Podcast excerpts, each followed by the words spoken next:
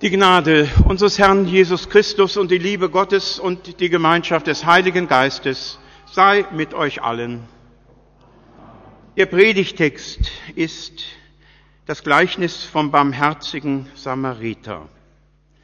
Und siehe, da stand ein Schriftgelehrter auf, versuchte ihn und sprach, Meister, was muss ich tun, dass ich das ewige Leben ererbe?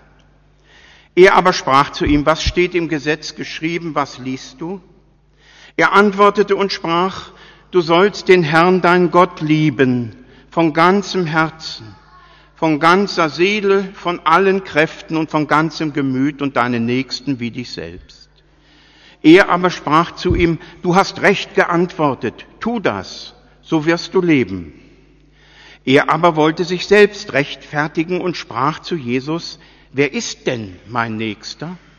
Da antwortete Jesus und sprach, es war ein Mensch, der ging von Jerusalem hinab nach Jericho und fiel unter die Räuber, die zogen ihn aus und schlugen ihn und machten sich davon und ließen ihn halbtot liegen. Es traf sich aber, dass ein Priester dieselbe Straße hinabzog, und als er ihn sah, ging er vorüber, desgleichen auch ein Levit. Als er zu der Stelle kam und ihn sah, ging er vorüber. Ein Samariter aber, der auf der Reise war, kam dahin.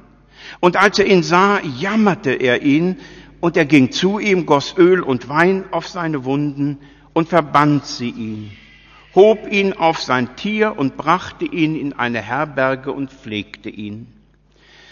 Am nächsten Tag zog er zwei Silbergroschen heraus, gab sie dem Wirt und sprach, pflege ihn, und wenn du mehr ausgibst, will ich dir es bezahlen, wenn ich wiederkomme.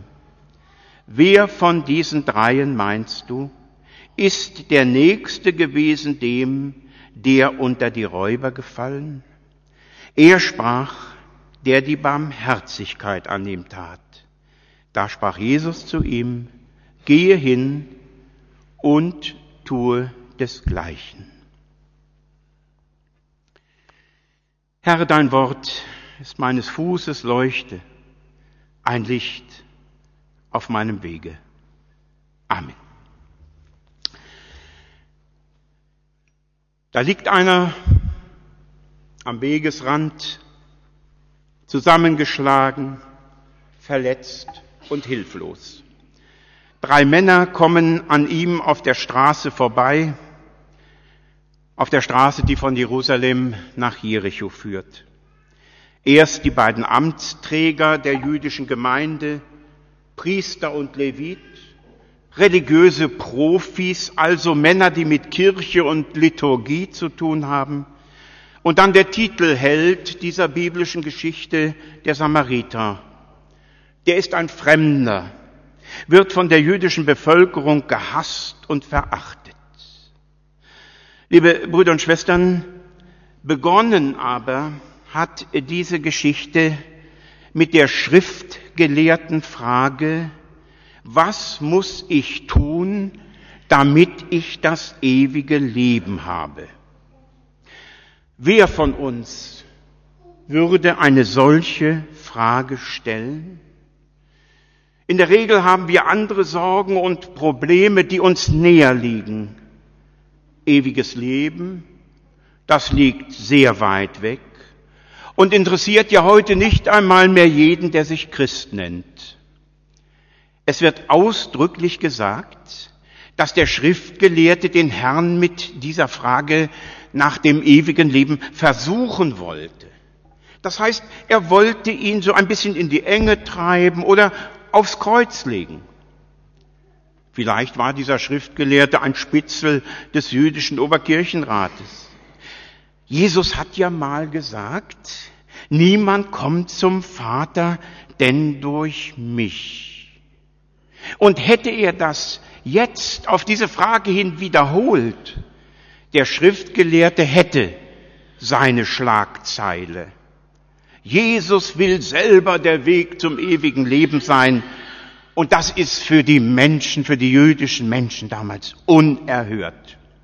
Aber vielleicht hat der Schriftgelehrte auch nur das Bedürfnis, mit dem berühmten Rabbi Jesus eine theologische Debatte zu führen, um mit seinen Geistesblitzen zu imponieren, dann wäre er so einer, von dem der Apostel Paulus sagt, die haben die Seuche der Fragen und Wortglauberei und zerrüttete Sinne.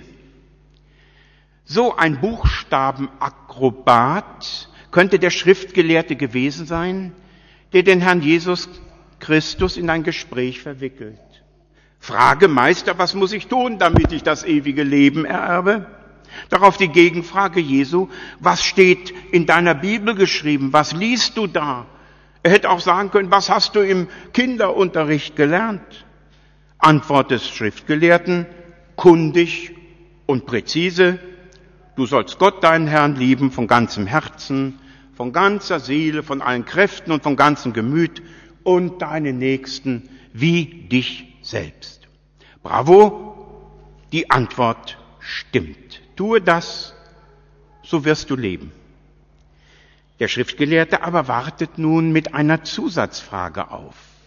Er weiß vielleicht, wie wir ja auch, solange noch diskutiert wird, besteht nicht die Gefahr, dass man etwas tun muss. Vielleicht hat er gespürt, dass sich hier ja jede Halbheit verbietet.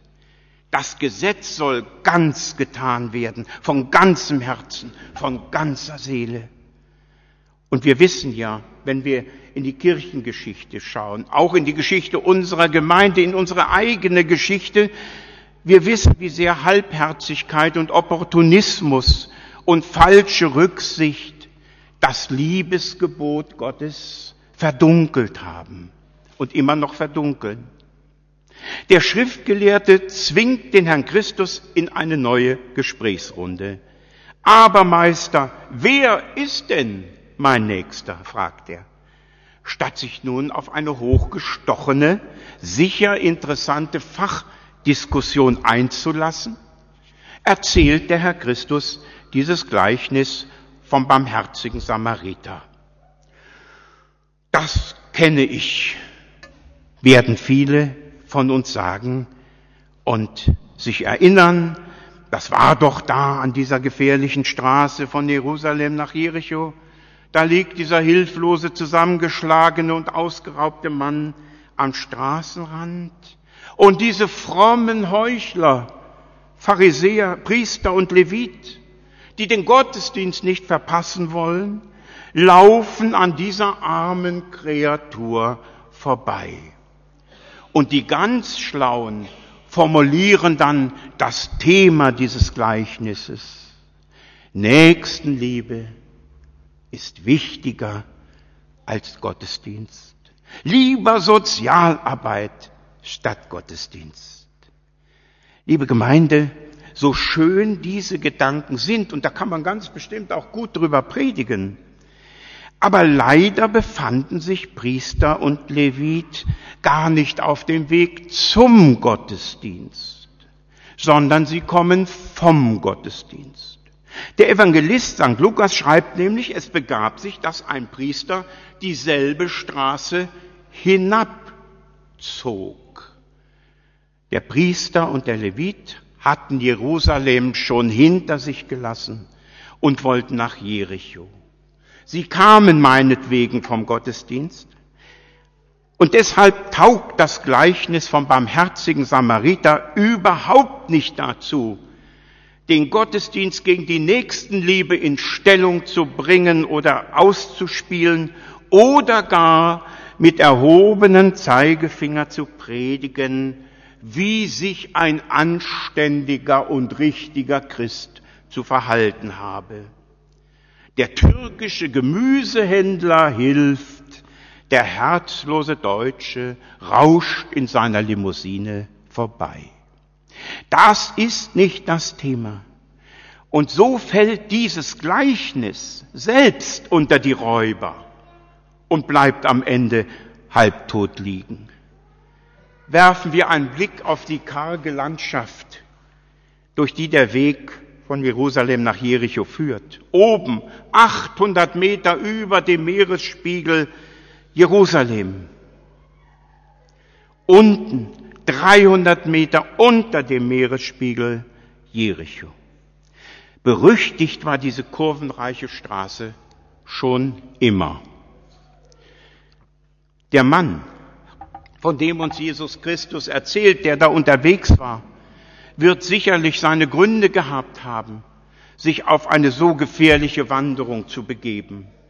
Wir sehen ihn dann ja schließlich halbtot und beraubt in der Hitze liegen. Einer von vielen, die auf dieser Todesstrecke umgekommen sind. Regen Publikumsverkehr gab es auf dieser Straße nicht. Aber dann endlich kommt ein Priester und nach ihm ein Levit. Sie gehen einfach vorüber. Warum? Sie werden sicher auch Gründe gehabt haben, wegzuschauen. Konnten die Räuber nicht noch versteckt in der Nähe auf sie lauern?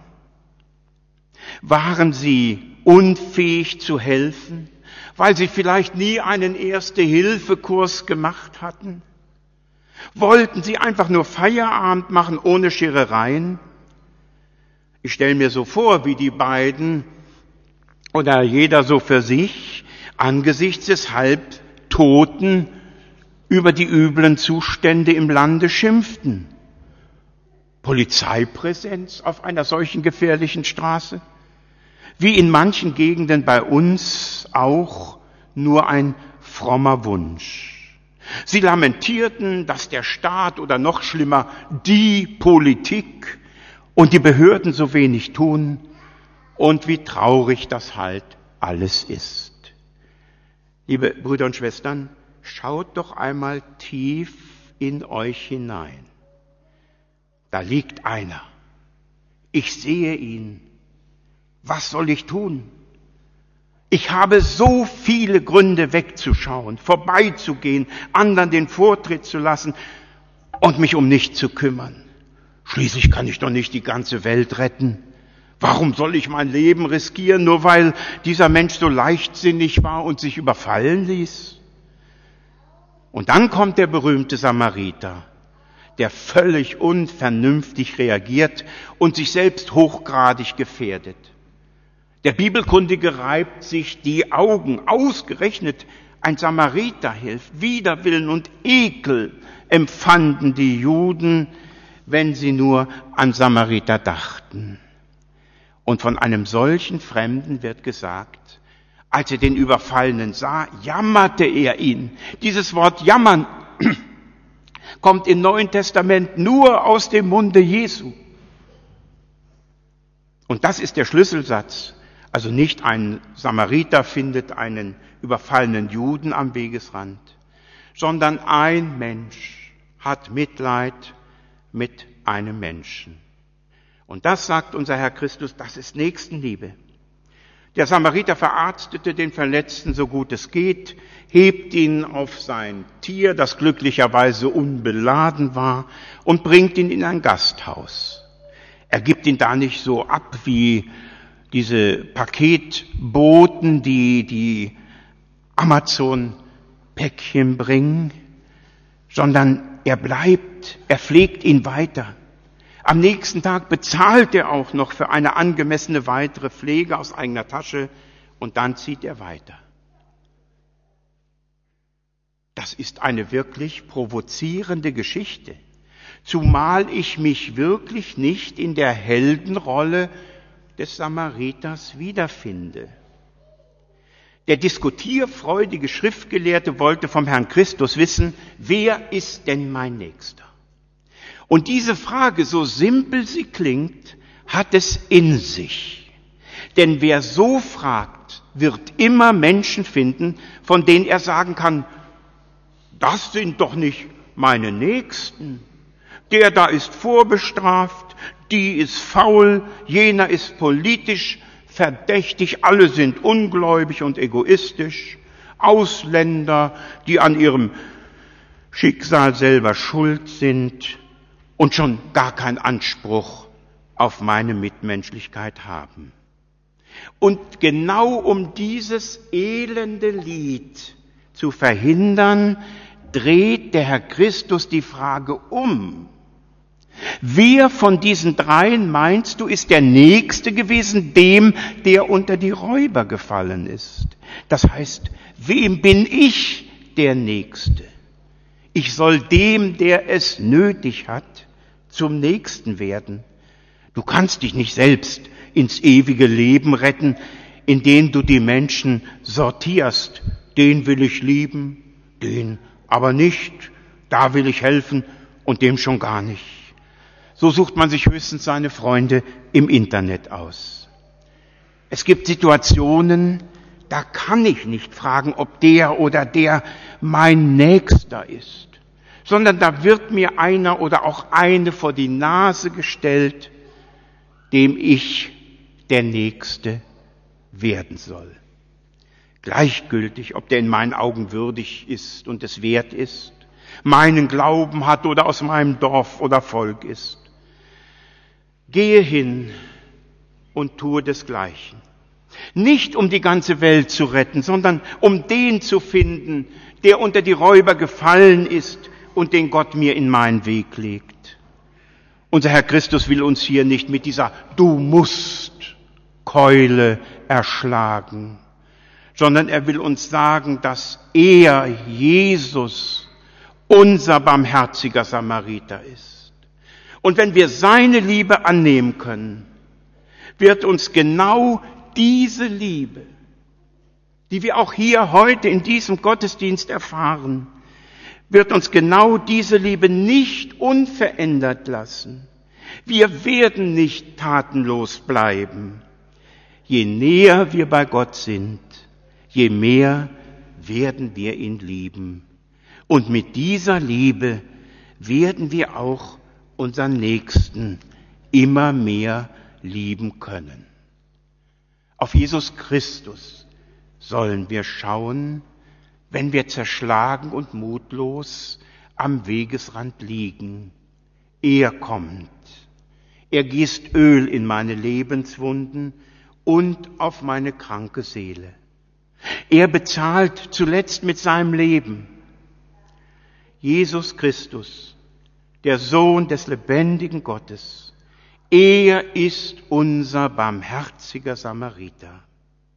Aber das nur so mal zum Weiterdenken, könnte er nicht auch in diesem Hilfsbedürftigen im Straßengraben verborgen sein? Immer wenn ich an einem Bettler vorbeigehe, fällt mir so etwas ein. Gehe hin und tue desgleichen. Und wenn es bei mir nicht klappen will, der barmherzige Samariter ist auch für mich da. Amen. Und der Friede Gottes, der höher ist als alle menschliche Vernunft, bewahre eure Herzen und Sinne zum ewigen Leben. Amen.